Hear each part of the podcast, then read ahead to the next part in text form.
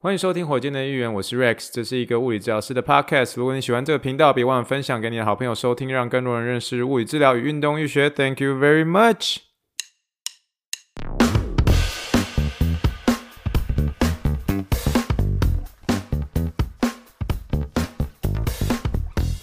Morning, morning, good morning. Think big, dream big, and let's make it to the rocket. 今天是二零二三年十一月十八号，欢迎收听第几百六十六集的火箭队一员。各位听众，大家好，你好，你好，你好，让我们去听一听我喝热开水的声音。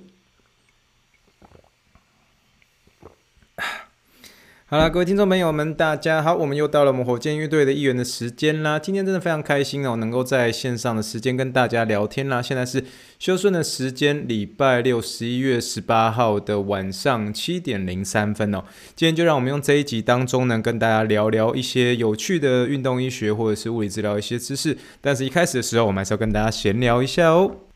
好的，那所以一开始的时候，我还是想要跟大家简单的闲聊一下。我觉得这礼拜我印象最深刻的事情，应该就绝对会是礼拜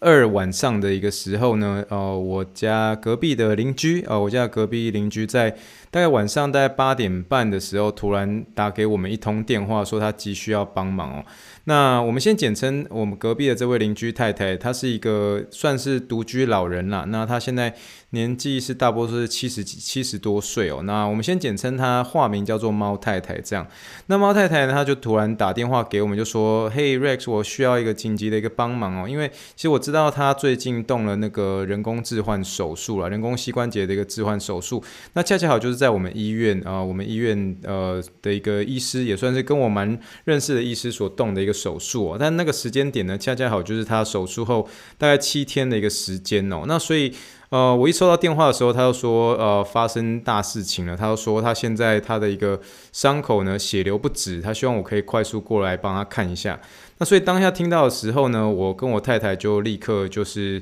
赶快把东西准备好，因为我们家随时都有防护包嘛。那防护包就是我平常可能是会跟啊好朋友去打篮球的时候，我一定会带着，因为这样物理治疗师可以随时可以帮忙。那我再次推荐所有的，不管你是医疗人员或物理治疗师，甚至你不是医疗人员，我都认为你如果很喜欢运动的话。呃，我觉得每个人都尽可能的准备一个简单的，也许是急救箱或是防护包，因为那防护包在你紧急的时候，它可以发挥最大的一个效用，这样，因为它是可以很快的帮助人解决问题的时候，特别是在一些危急的时候，这样。那所以我们就立刻冲过去，因为我们知道这个时候一定是在呃大流血的一个时候，这样。那所以我们冲过去的时候，我们就发现是说，呃，我们就直接开门进去，这样。那啊，进去他的这个猫太太一个房间里面，他就一个人坐在椅子上，可是他的手基本上是满手都是血水，这样啊，满手都是血水。然后而且他一直想要用他的一个，不管是呃，像是他手边他只抓了一些袜子，然后甚至那些袜子都有一点点脏，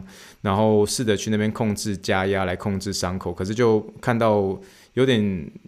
我不敢用这个字惨不忍睹了，可是就是那画面其实还蛮。蛮有一点点小惊悚这样，那可是因为我当下其实我们知道，像我自己个人本身，因为我平常很常看手术嘛，那特别是这个人工关节置换的这个手术，我算是蛮常见的这样，那所以当下其实我就是请他先让我看一下他整个目前流血的一个态势是怎么样，那确实是在那个人工关节的一个伤伤口处呢，是有一个地方是裂开来的一个地方，所以那个血水才会一直跑出来这样。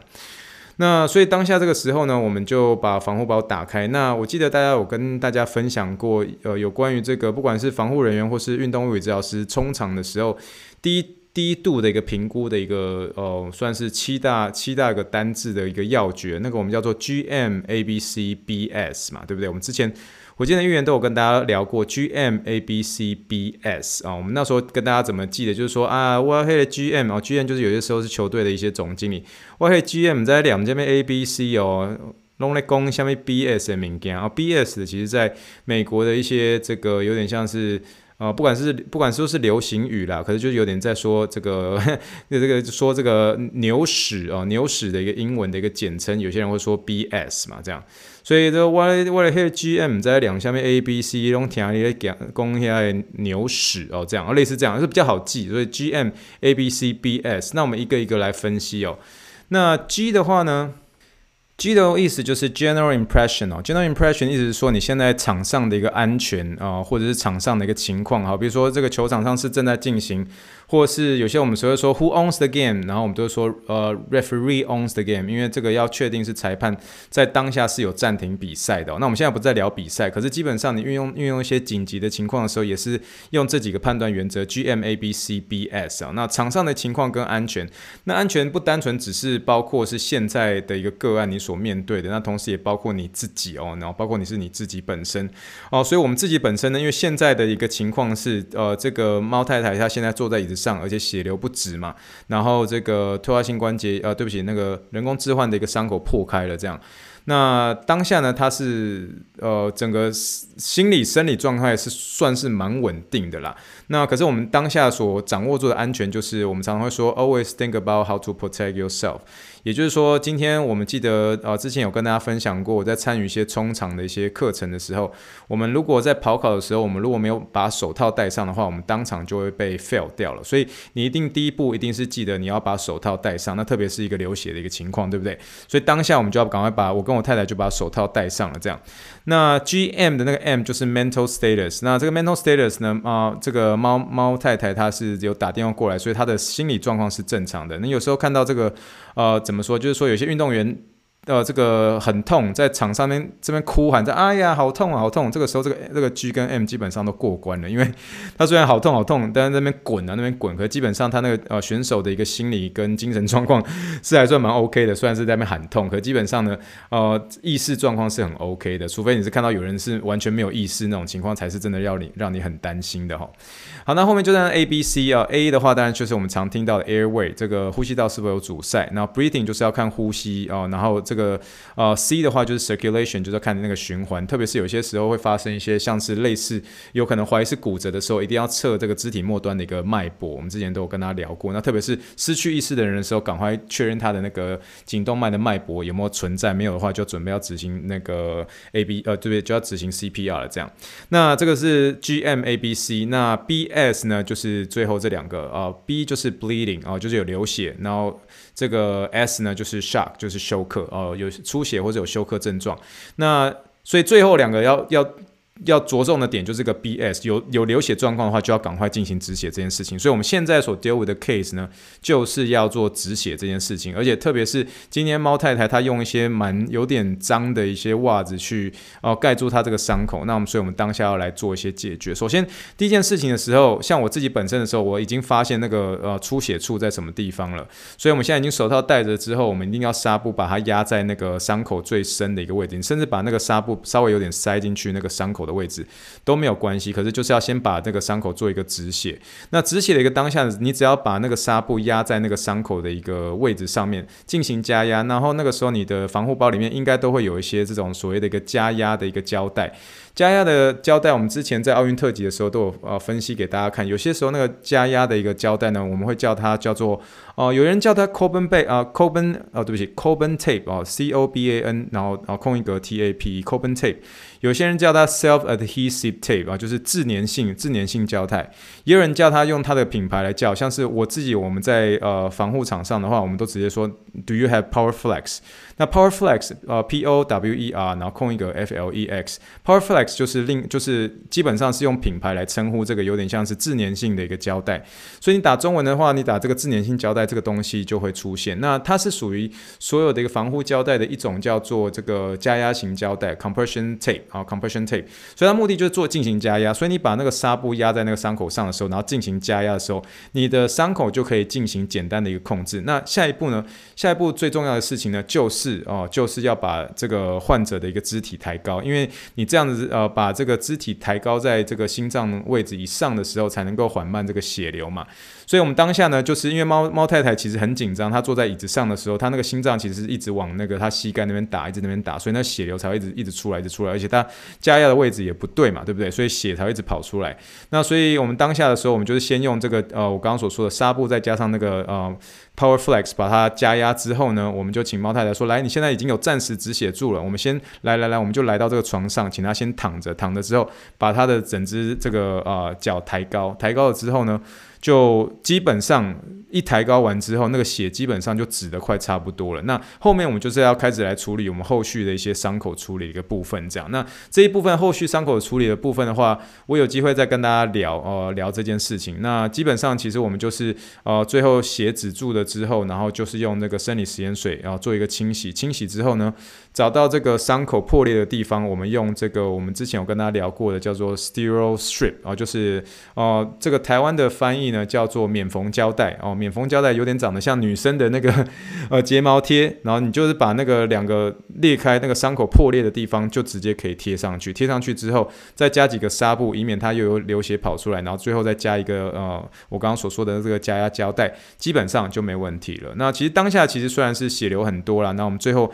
在呃测量他的血压、血氧，基本上状况都很稳定之后，我们大概整个处理的时间大概是差不多三十到四十五分钟了。那所以当下猫太太的一个情况也稳定了，那所以，嗯，她后来也是就是在我们医院的一个这个运动医学的一个门呃门诊部，然后甚至来我们这个地方来看，所以后面都稳定下来了。那我只想要透过这一个简单的呃，有点像是急救，因为不敢说是也算是急救啦，就是呃，因为基本上。如果没有尽速处理的话，其实会有更危险的事情会发生，而且它其实因为用一些比较脏的一些东西去做一些加压的一个动作呢，会有一些感染上的一个风险啦。那所以，呃，所以我觉得这件事情其实对我跟我太太而言，其实是一个印象蛮深刻的一件事情啦。因为我们其实蛮庆幸是说还好有接到那通电话，因为其实说实在话，我那通电话在打来的时候，我刚好是要准备进行要就是比如说洗澡准备要下去睡觉了，那所以手机其实是呃。开一个有点像是就是不要被打扰的一个情况，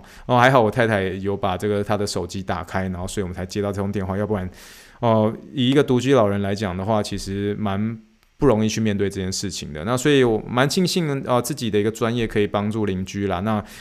大家如果常听火箭队议员，大家已经听到我听了好多一位邻居太太，之前有邻居太太这个膝盖肿起来，现在是邻居太太动这个膝关节手术，然后之前还有这个邻居的太太的膝盖呃被这个牛撞啊、被牛撞撞到那个内侧的副呃内侧的副韧带断掉，对不对？这三个都是不同的太太哦，他们都是我邻居哦。然后所以我觉得很庆幸是可以透过用物理治疗的方式呢，然后跟这个邻居。有一个很友好的一个关系，所以呃，再次跟大家就是有点，特别是给一些我觉得正在读医疗或是特别是念物理治疗学系的一些呃，有点像是年轻的这个朋友们，然后跟他们提醒，就是说，哎，never underestimate，never ever underestimate the power of physical therapy 哦，绝对绝对不要小看物理治疗的力量。你现在所学的这些物理治疗一些东西，都是可以能够大大的帮助人的一个方式哦。所以再次最后呢，总结就是呃，真的要进行这个。止血的时候一定要特别注意。首先，第一个一定要有一个理想的压迫啊，伤口如果深的话，把这个纱布塞进去，塞到塞的塞满那个伤口的一个深处之后，再进行加压这个动作。那当然，第二个当然就是加压。加压的话，你一定要是使劲的压。那你如果跑出来的那个东西，跑出来的血是属于那种鲜血的这一种，那你一定要。真的是很局部的，就算用身体的力量去做一个压迫，都要去压迫。那特别是破的地方，可能是属于那种骨动脉处那种，就真的要用全身的力量去压了。这样，那在最后一个的话，就是如果今天他是受伤的地方，或是出血的地方，刚好是比较偏向是肢体末端的话，一定要把那个肢体末端做一个抬高的动作。所以为什么猫太太她最后她的一个这个嗯。一躺下来之后，他那个伤这个出血的一个速度缓慢了很多，最后才能够能够清，才能够呃成功的一个做止血，其实蛮大一蛮重要的一个呃要点，就是要一定要把这个换体的呃怎么要把这个肢体末端来做一个抬高这个动作，所以算是把这个经验呃分享给大家。那希望大家呢哦、有些时候真的意外很难知道，可是如果有特别有这种呃年纪比较大的长这辈长辈或是自己身边的一些人有遇到这种出血的情况的时候，你们当下一定是不要慌哦。如果家里有个急救箱的话，赶快来进行处理哦。好了，就算是分享今这个礼拜我觉得蛮大的一件事情，而且蛮印象深刻的一件事情喽。好的，那我们今天就要开始我们今天的一个闲聊的一个部分呢，应该是说我们闲聊的一个主题，也就是跟物理治疗跟运动医学有关的一个主题喽。我们今天的这一集呢，特别感谢，还是再次要 shout out to 最近的蛮长啊、跟我有一些互动的一个台北听众 Bill 的一个询问。我们再次来啊念一下他的留言，他说：“嗨，呃，Rex，在最新的一集听你分析的斑马，另外让我更有兴趣的是。” Jam fingers 的部分哦，也就是这个吃萝卜干的部分。先为你大拇指的祈祷啊，尽快康复。我也在前阵子和朋友练习 football 的时候接球失误，让我的无名指也吃萝卜干了。听到你说你用这个 tape 来固定保护，也想知道你对于自己和其他的个案会怎么样处理这个 jam fingers 呢？好，所以，我们今天的一个闲聊主题就是说，打篮球吃萝卜干的时候怎么办？我的大拇指挫伤的贴扎方式哦。今天这一集哦当中呢，哦，我们都有这个部落格网志，然后也有这个影片的介绍，因为这后面又要来一个火箭训练师一级运动解决你运呃，你解决你的痛的一个影片啦啊。所以，我们今天这一集当中呢，哦，欢迎大家一定要看这一集的一个资讯栏里面呢，哦，都有这一集的一个不管是文字档的一个部分，但是呢，一定要看一下火箭训练师。因为呢，我们这一集又有我们亲自所剪的一个影片，来跟大家看一下我怎么样帮自己的大拇指做一个贴扎哦。好了，那我们还是来聊一下这个吃萝卜干这件事情哦。那这个之前有一位听众就是啊问我就说，诶，怎么会有吃萝卜干这种说法呢？那事实上我也觉得蛮奇怪的，因为这吃萝卜干呢，在台湾的一个意思就是说这个啊打篮球的时候哦，这个手指挫伤哦，这个抄球的时候啊，或是等等的时候啊，哦这个。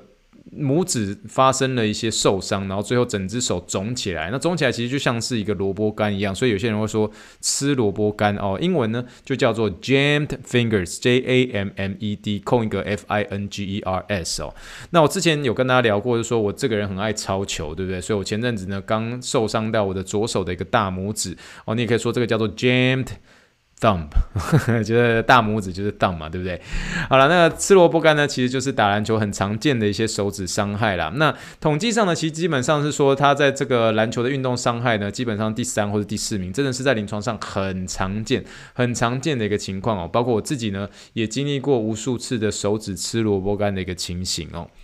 好的，那所以如果已经确定是有这个手指吃萝卜干这件事情，或者是你大拇指呃。就是吃萝卜干这种情形呢，你首先呢一定要排除一个最严重的一个情况哦。首先呢，这最严重的情况就是有这三种，我们在网志里面有跟大家聊到，就首先这三个情况呢，第一个就是手指骨折，第二个就是肌腱断裂，然后第三个呢就是脱臼哦。这三个是呃，如果是吃萝卜干里面算是最严重的一个情形，这样。那这这些这三种呢，基本上呃。通呃，基本上都是需要这个医师的一个介入来帮你解决这件事情啊。如果一旦判断有这三种情形的一个怀疑的情形呢，一定一定是要这个转介给医师的。那首先呢，呃，我们今天呢，其实会在网志当中带大家一个一个来复习，就是说我们之前的一个伤兵 happen 呢，火箭队议员里面的一个伤兵 happen 呢，都有聊到，就真的都有聊到三个哦，三个知名的运动员分别发生手指骨折、肌腱断裂跟脱臼这个情形。我们今天点简单的带大家来复习一下。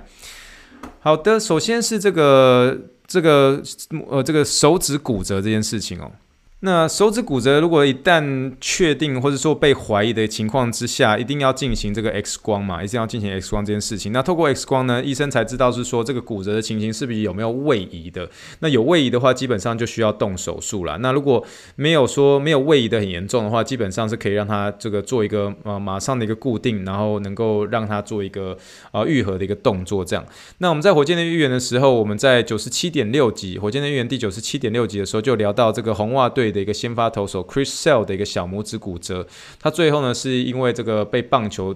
这个 K 到，然后小拇指就立刻弯弯弯起来，就是发生了这个小拇指的一个骨折这种情形。那你也可以说他算是吃萝卜干了，因为当下就肿起来了嘛，对不对？那最后呢，这个 Chris Sale 就没那么幸运，他最后这个小拇指骨折是有位移的，所以他最后是靠这个手指才能够恢复。那这个大家在网志里面都有给大家这个文章的一个连接哦，然后或者是有这个当下它发生的一个图片，那大家可以去看一下下喽。那第二个有关于这个呃第二种严重的情形，我们刚刚第一个聊的就是所谓的骨折嘛。那第二个呢啊就是这个 Dirt Nowitzki 的一个锤状指，也就是这个肌腱断裂。那在火箭队一员第六十五集的时候，我们那时候有聊到这个 Dirt Nowitzki 在二零一一年的一个总冠军赛当下呢，他不是当场要去拍这个 Chris Bosh 的球，一敲下去的时候，他这个嗯他这个中指就立刻。那个中指的末端就伸不直了，所以他当下也是超紧张的，就发生什么事情了这样。然后后来请他的这个防护员看了之后说啊，你这个是那个肌腱断裂了啦。然后这个查。看了一个 X 光之后，才发现它的一个断裂不单纯只是肌腱断裂，而且有一个小小的一个碎骨连带的被牵牵下来。这样，那这种类似像这种 Dernowiski 的一个锤状指呢，其实就是这个手指的一个伸直肌的一个最末端、最末端的一个肌腱断裂了。那这个这样子的一个肌腱断裂，在这个影像学确定之后呢，一定要把这个手指把它固定在一个完全伸直的一个角度上面，因为呢，这个时候呢，其实这个这类型的一个呃这个肌腱断裂呢，多。半是不需要手术的，那你只要赶快把它手指固定在完全伸直的一个角度下面，就是它原本这个手指头是弯弯的，你要把它完全弄在伸直的角度上面啊。像这个啊，我们这一集的一个网志上面就有看到 d e r n o w i s k y 在啊抱着冠军杯的时候，你就可以看到他的一个食指的一个呃中指的一个末端有被一个这个胶胶带所固定，然后就是被固定在一个伸直的一个情况之下。因为这个时候它的一个固定，其实它的一个目的是要透过一些结痂的组织来帮助。这个手指能够进行伸直的一个动作，那这个固定的时间呢？哦。就是七天，然后每天二十四小时，你就是要一直固定，连洗澡都不能拆下来哦。这个中间就是要透过这个结痂的过程，让你这个手指伸直不全的情形，透过结痂的一个过程，把你断裂的一个肌腱进行一个愈合的一个动作哦。这是身体一个很特别的一个情形啊。你可以说每个人都是比克大魔王啊，哦，就是说真的就是我们就需要靠身体的一个结痂组织来帮助这个原本没有办法伸直的一个呃这个手指末端来进行一个伸直的一个动作了哦。所以，嗯，这这一次，呃，这一个就是 Dirk Nowitzki 的一个锤状指，就是我刚刚所说的，只要是手指吃萝卜干的第二种比较算是严重的一个情形，就是这个肌腱断裂。那如果是肌腱断裂的话，就就是要把它进行一个完完全全的一个伸直动作，透过结痂的一个方式进行六周到八周的一个时间，而且是每周七天，一天二十四小时，洗澡都给我穿着，好不好？睡觉也给我穿着，就是要透过结痂组织来帮助你手指进行一个愈合动作。好，这个就是第二个啊、哦，就是说手指这个吃萝卜干啊比较严重的第二种。好的，那接下来就是第三种哦，第三种比较严重的一个手指吃萝卜干的一个情形，就是 Kobe Bryant 的一个手指脱臼。那这种型的一个脱臼呢，其实当下就可以看到这个手指会呈现不自然的一个变形或者弯曲哦。这个俗话说这个不符合人体工学的情形哦。那这种手指的一个脱臼发生呢，请直接哦直接去急诊室处理，因为呢你一定需要一个适当的一个影像学来确定这个脱臼的位置，而且这个影像学不单纯只是要看你脱臼的一个方向，特别是第一次脱臼的一些个案，而且也要判断是说这个脱臼的情况有没有这个骨折的一个发生。哦，所以呃，这个这个当下发生，直接直接去急急诊科医师，或是由这个骨科医师来判断是否可以帮你进行复位这种可能性哦。那当然呢，我觉得每个人都有特例啦。我是觉得，在我所认定的这个。的情况来看呢，不是每个人都像 Kobe Bryant 有一个强大的一个心脏，因为他们场边有一个非常有经验的一个呃湖人呃这个洛杉矶湖人队的首席防护员哦，名字叫做 Gary Vitti 哦，这个这一位首席防护员呢，其实我在这一集的火箭队。的议员的一个部落格上面都有放那个当下这一位这个防护员帮他直接脱臼、直接复位的这种情形哦，我相信大家都记得 Kobe Bryant 的这个故事啊，就是当下呢手指脱臼，可是当下呢就是由这个防护员帮他做一个复位。那事实上呢，这个说实在话就是嗯，不是每个人都可以这样子的啦，所以。呃，我觉得这种情况很少见，然后我觉得这种情况呢，我个人还是比较偏向是还是让给这个医生开影像学之后来再做呃决定要不要复位的这件事情来做一个处理啦。但是呢，它还是属于一个这个吃萝卜里菠吃萝卜干里面第三种哦、比较严重的方式，所以快速大家复习一下比较严重的吃萝卜干啊、当下物理治疗师一定要先 refer 给医生的哦、第一个就是手指骨折，第二个就是这个肌腱断裂，第三个呢就是这个手指脱臼哦。请大家一定要特别务必记得这件事情喽。好的，那嗯，接下来我们就是要跟大家聊，就说，那你已经排除了这些比较严重型的一个这个手指吃萝卜干或者手指挫伤的情形，那所谓这种比较像是轻度或是中度的一个手指韧带撕裂伤的一些处置，你会怎么样做一个处置呢？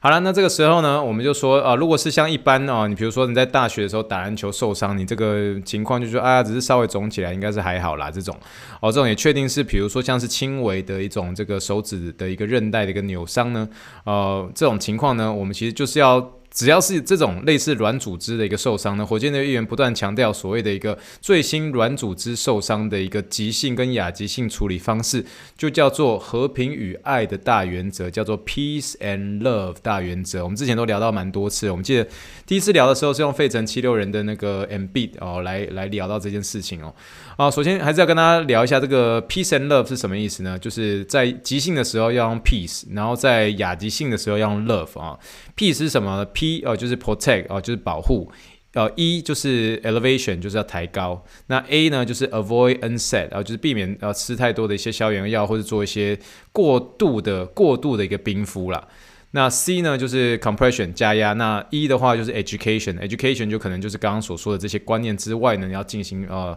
一个适当的一个保护。这样，那进入到亚急性期的时候，就开始有这个所谓的 L，就是这个 love 嘛，就是 low，就是要开始一些负荷这样。那 O 呢，就是 after optimism，optimism 啊，就是乐观 这个字，有些时候不大不大会念。好，然后当然就是 V，V 的就是 vascularization，然后就是心肺的一些循环，要开始进行一些简单的有氧运动。那 E 呢就是 exercise，这是最新的这个啊软组织受伤处理原则。我相信之前在火箭队议员里面都有跟他聊到很多这件事情哦。中间这个 A 呢，我还是要再次强调一件事情，我其实。近期我自己啦，我觉得这个我们在火箭队议员，我们其实一直要聊到热敷跟冰敷这件事情。运动选手如果真的他觉得冰敷对他而言是舒服的话，那就让他冰敷没有关系。我这个人啊、呃，我最近其实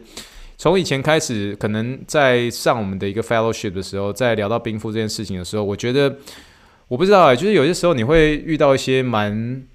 学者学者这种情形哦，那种学者学者的情形呢，他们每次讲到冰敷的时候，他们都不认同，以至于让我们这些年轻的治疗师，当时我还是更年轻的一个治疗师，每次听到这些学者们或者很厉害的一些这种呃大名鼎鼎的一些学者，就不断的跟你讲，就说这个冰敷不好，冰敷不好。可是有些时候，你必须要承认是说，冰敷它终究是一个最便宜的、最便宜的止痛方式。那有些人真的觉得冰敷让他比较舒服，所以。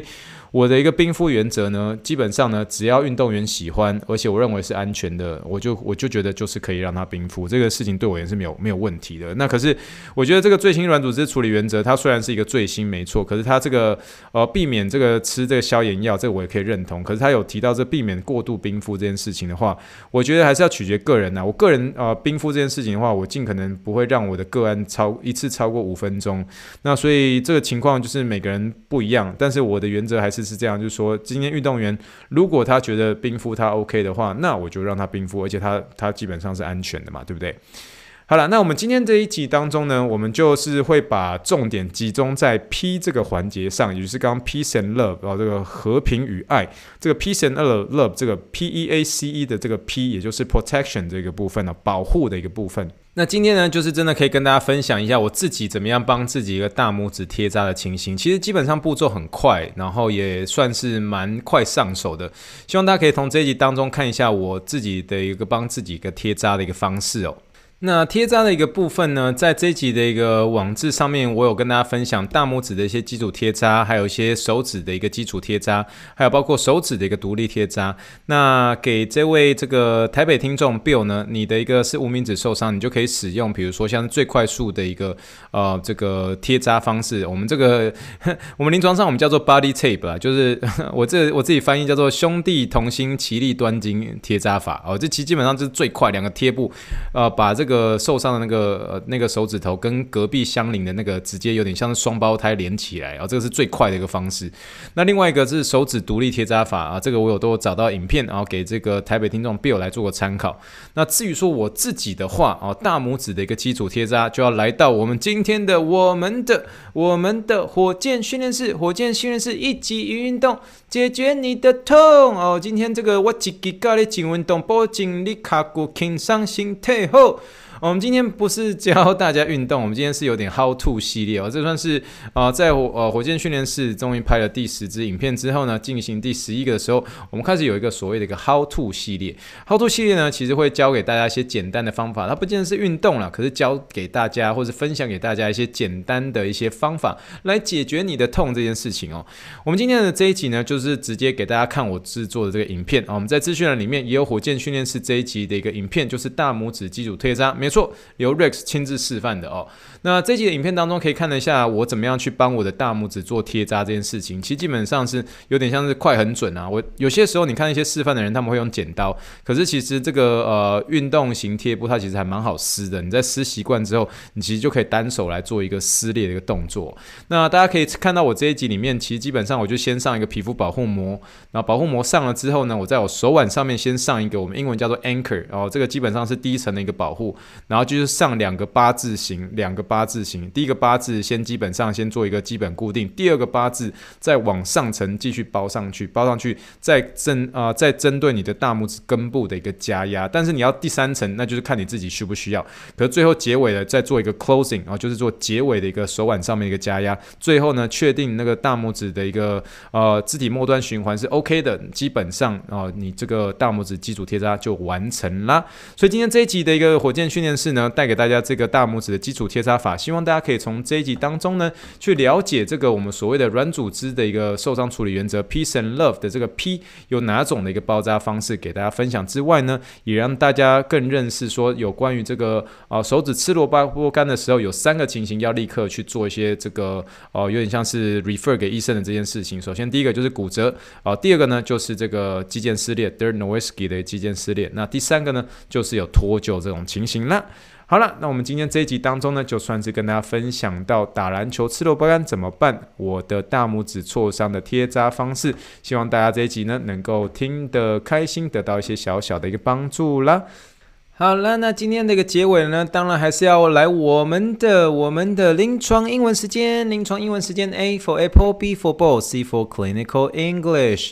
好，今天的临床英文时间呢，我们跟大家聊一句话，就是说这个猫太太呢，有点像是在我们进行完这个急救处理之后呢，她自己开玩笑的说：“这个，哎呀，Rex，很谢谢你啊，可是我感觉我鬼辛苦排尿尿，我全身坏了了，我全身都整个都呃都乱七八糟了。”意思，他这个有点像是在自嘲，我整个全身都乱七八糟了啦，就是说，哎呀，我这个也不不好，那个也不好，膝盖也不好，那里也不好。哎呀，这个用台语说“龟心菇排尿尿”啊，龟心菇排尿尿。这个猫太太她其实是一个这个美国白人，我们她她当然不会用台语这样讲，可是她当下用英文讲的这句话呢，“龟心菇排尿尿”呢，这句话英文怎么说呢？就是呢，“I'm falling apart”，“falling apart”，这 “fall apart” 就是一个片语哦，排尿尿，F A L L，然后空一个 A P A R T 啊，apart。那他通通常上这个患者都直接用这个这个现在进行式，I'm falling apart 啊，falling apart。其实基本上，I'm falling apart 是指说一些人他们的一个身心状况或是情绪啊，受到一些蛮大的一些困扰，然后蛮常见的一种片语。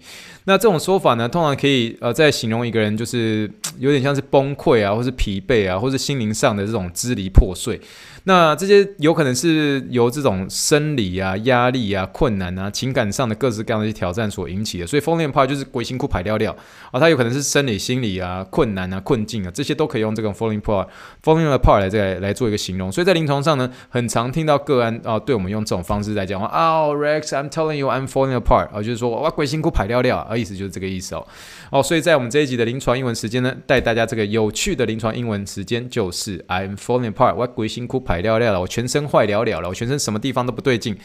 这个人就可以用 I'm falling apart 来做一个形容喽。好了，今天呢算是跟大家做这样的一个结尾啦，希望大家可以从这一集当中呢得到一些小小帮助啦。我们准备做结尾喽。